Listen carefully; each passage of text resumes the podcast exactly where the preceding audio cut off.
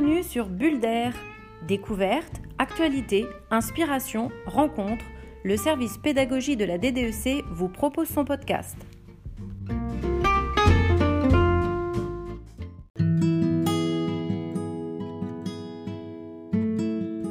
Bonjour à tous. Pour ce cinquième épisode, nous souhaitions aborder le thème de l'intériorité. En effet, l'école, en prenant soin de chacun, s'engage à l'éveil de l'intériorité, espace profond de la personne. L'intériorité est un chemin qui passe par la prise de conscience de soi, des autres et du monde. Elle permet de faire des choix libres et responsables et de trouver un sens à sa vie. Pour une éducation intégrale de la personne, l'éducation à l'intériorité est un chemin pour soi et pour les autres. Mais si la relation à autrui est bien souvent source de richesse, elle peut aussi parfois être fondée sur des malentendus et aboutir à des conflits. Alors pourquoi ces conflits existent-ils parfois dans nos établissements? Comment gérer son espace intérieur pour trouver plus de joie? Après avoir apporté quelques éléments de réponse à ces questions, Marie-Renée Hardy, adjointe au directeur diocésain chargé de la pastorale, nous apportera quelques clés en lien avec le projet de l'enseignement catholique. Enfin, pour terminer, nous vous proposerons des pistes d'activité en classe pour cultiver son jardin intérieur.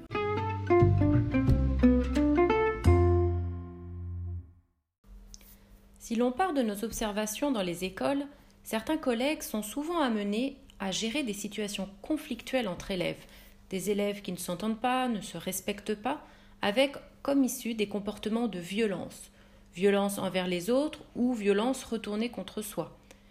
Comme le décrit le psychothérapeute Thomas Dansembourg dans ses ouvrages, cette violence est bien souvent due à un manque de conscience et de vocabulaire pour comprendre et nommer ce qui se passe à l'intérieur. Et ainsi, l'enfant qui n'a pas les mots pour exprimer ce qu'il ressent, je me sens triste, seul, je me sens en colère, je suis déçu, l'enfant qui n'a pas les mots pour identifier le besoin qui se cache derrière, besoin d'appartenance, de soutien, de compréhension, besoin d'être accepté. Cet enfant contient donc tout cela, et ça bouillonne à l'intérieur. Il faut que ça sorte, et souvent ça sortira sous forme de violence. Il faut savoir aussi que ce qui est valable pour les enfants l'est également pour les adultes. Sans cette capacité de discernement, de prise de recul, de gestion de l'espace intérieur, il y a un fort risque de conflit dans la relation. Alors comment faire pour arriver à ce profond contentement intérieur dans la relation à soi, dans la relation à l'autre et dans la relation à la vie, à l'univers ou même à Dieu? Notre culture, notre éducation, avec les il faut, tu dois, nous ont parfois éloignés de ce contentement naturel que nous avions petit enfant. Nous sommes alors pris dans des automatismes de pensée, des habitudes de fonctionnement qui ne sont pas forcément remises en cause, et le quotidien peut vite devenir difficile, et il y aura probablement des répercussions sur l'entourage. En faisant le choix de développer une vie intérieure, on peut trouver plus de joie de vivre, plus de paix intérieure, on peut permettre à son entourage d'être plus joyeux, on peut servir le monde avec toute son énergie, sa vitalité, d'où la nécessité de descendre en soi pour se rencontrer. Être capable de s'arrêter et de s'interroger. Pourquoi je pense comme ça? Pourquoi j'ai cette vision-là et pourquoi j'en aurais pas une autre? Est-ce que ce fonctionnement que j'ai par habitude me convient? Que puis-je changer? Et on peut ainsi revisiter son système de pensée pour petit à petit s'aligner sur son élan de vie. Pour y parvenir, il faudrait pouvoir se déconditionner, car ce qui fait obstacle, bien souvent, ce ne sont pas nos conditions de vie, mais nos conditions d'esprit, nos systèmes de pensée. Et il est rare de le percevoir. On a souvent le réflexe d'attribuer ces causes à l'extérieur. C'est l'économie, c'est un tel, c'est la crise. Alors comment cheminer vers une intériorité qui transforme? Nous avons le plaisir d'écouter Marie-Renée Hardy qui vient nous apporter des pistes donnant du sens au projet qui nous réunit.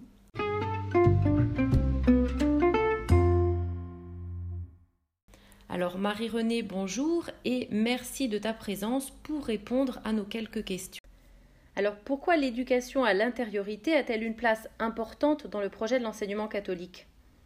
Eh bien, dans son projet chrétien d'éducation inspiré de l'Évangile, c'est vrai que l'enseignement catholique souhaite aider l'élève à découvrir, voire à exprimer ce qu'il porte en lui de plus profond.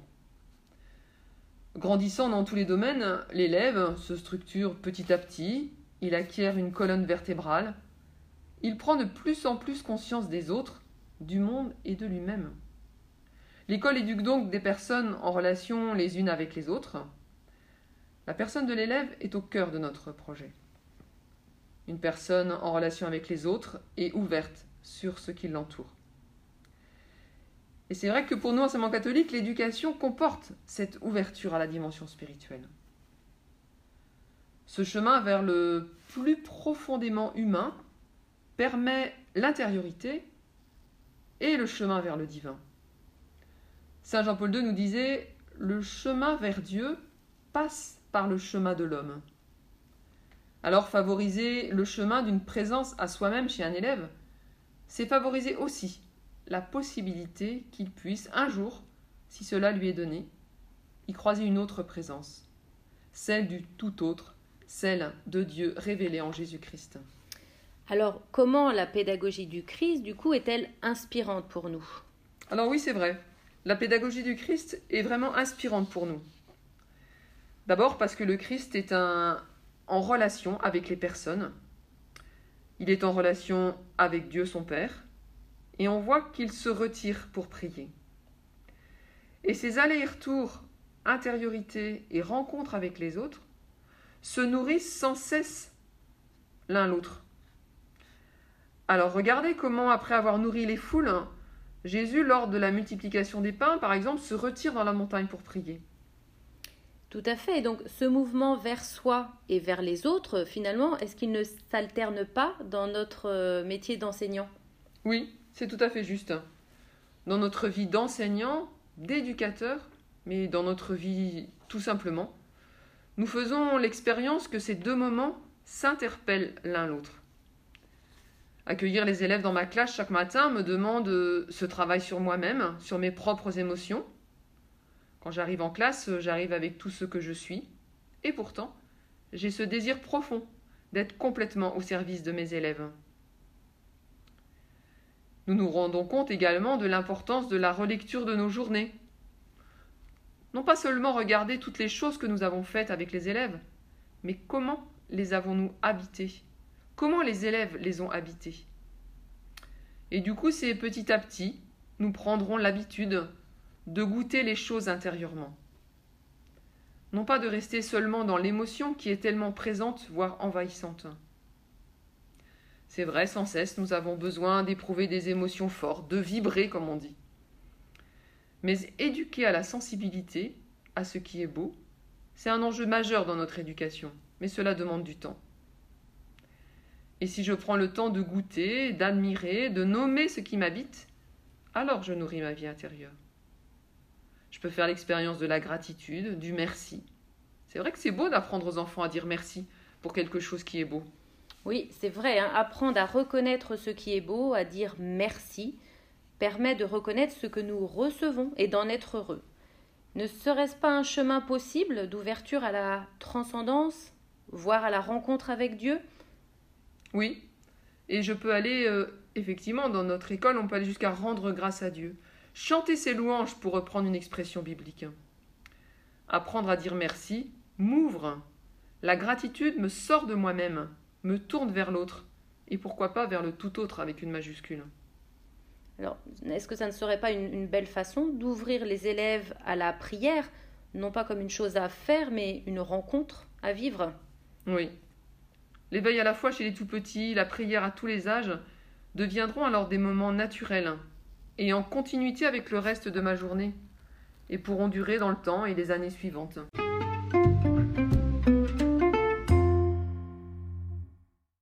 Merci Marie-Renée pour toutes ces pistes de réflexion. Voici maintenant quatre exemples d'activités à proposer en classe en fonction de certains constats dans nos écoles. Si ces activités vous intéressent, vous pourrez avoir accès aux fiches détaillées et supports proposés qui ont été élaborés par l'enseignement catholique du Maine-et-Loire et que nous avons mis à disposition sur le site de l'EC35 dans la rubrique des podcasts. Alors premier exemple, par rapport au constat d'un manque d'attention les uns envers les autres.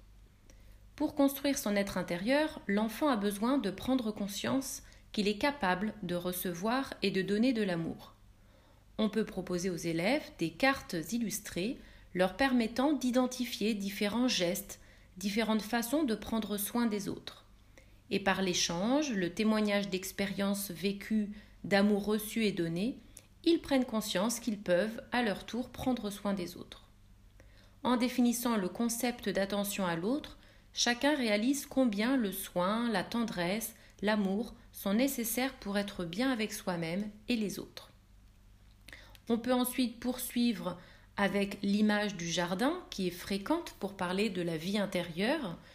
Devenir jardinier et en cultivant un jardin à l'école par exemple, c'est donner l'opportunité d'extérioriser les gestes et attitudes de soins nécessaires à la vie intérieure prendre soin d'un jardin, le construire, le cultiver, l'arroser, le surveiller sont des attitudes qui aident l'enfant à comprendre comment il peut également prendre soin de son jardin intérieur.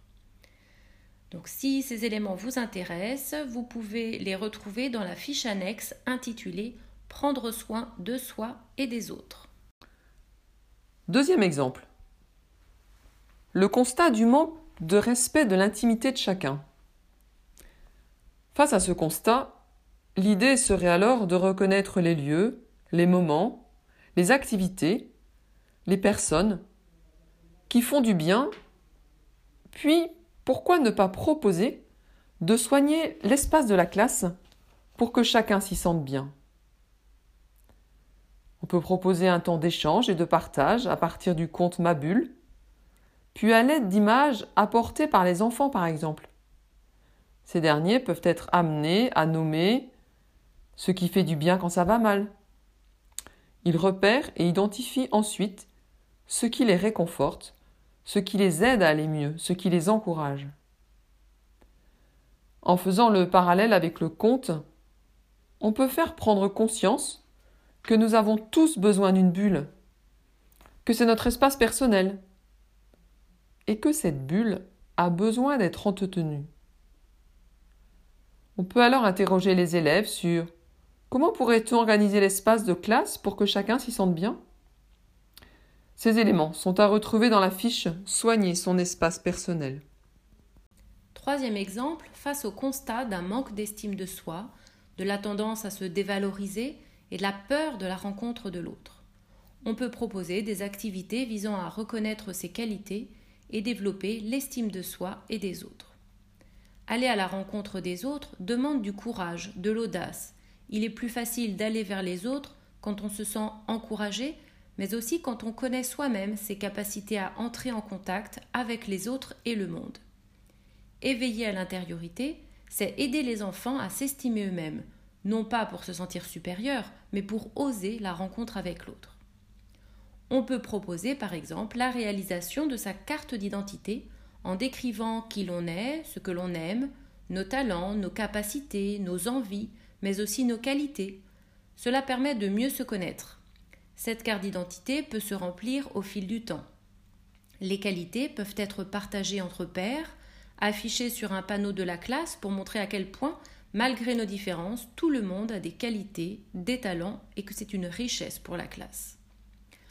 Autre activité, L'école est un lieu où s'expérimente la fraternité, l'accueil de la différence, la rencontre avec l'autre. Il nous arrive d'oublier ce que nous avons vécu et partagé ensemble. L'idée de réaliser un mur de la fraternité, constitué de nos visages, des photos de moments partagés, rendre compte de la richesse qu'apporte la rencontre. Pour cela, choisir un mur, y installer un décor vierge à compléter tout au long de l'année, par des photos, des images, des expressions, pour retracer la vie de la classe et de l'école. Vous pouvez retrouver tous les détails sur cette fiche dans l'annexe La rencontre de soi des autres. Quatrième exemple, pour illustrer le thème d'aujourd'hui, à partir du constat que la société de consommation, l'individualisme, ne favorise pas le don gratuit et par là même la rencontre de l'autre. Partager ses propres richesses et reconnaître la valeur de l'autre sont les fondements d'une plus grande humanité. En classe, instaurer une boîte à compliments, recevoir un compliment de la part d'un autre sert l'estime de soi. Faire des compliments à l'autre n'est pas aussi naturel que lui faire des reproches. En constituant une banque de mots et d'expressions pour complimenter les autres en classe, les élèves sont incités à les utiliser et ainsi s'éduquent à l'attention et à la reconnaissance authentique de l'autre. Pour le fonctionnement de la boîte, des mots et des expressions, des phrases sont choisis pour complimenter les uns et les autres. Ils sont écrits sur des petits papiers cartonnés et placés dans la boîte à compliments. Chacun a la possibilité de prendre un de ces messages et de l'offrir à l'un de ses camarades. Cet entraînement invitera à les dire à l'oral spontanément. Ces éléments sont à retrouver dans la fiche Donner et se donner. Nous voici arrivés au terme de ce podcast. Pour conclure, on peut dire que nous comprenons que l'intériorité, s'il y a des moments privilégiés pour la vivre, aura des effets sur la vie de la classe, sur l'ambiance dans la classe et dans les relations les uns avec les autres. L'intériorité se traduit par des signes extérieurs de cohérence, de paix, de joie, d'harmonie. La conscience personnelle intervient alors comme une boussole intérieure, une référence qui permet de discerner le meilleur.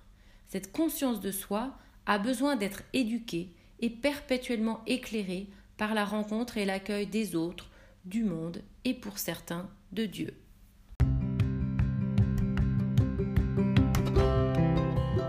Vous pouvez retrouver ce podcast ainsi que les ressources utilisées sur le site de lec35.bzh. Nous vous donnons rendez-vous le mois prochain pour un nouveau thème. À bientôt!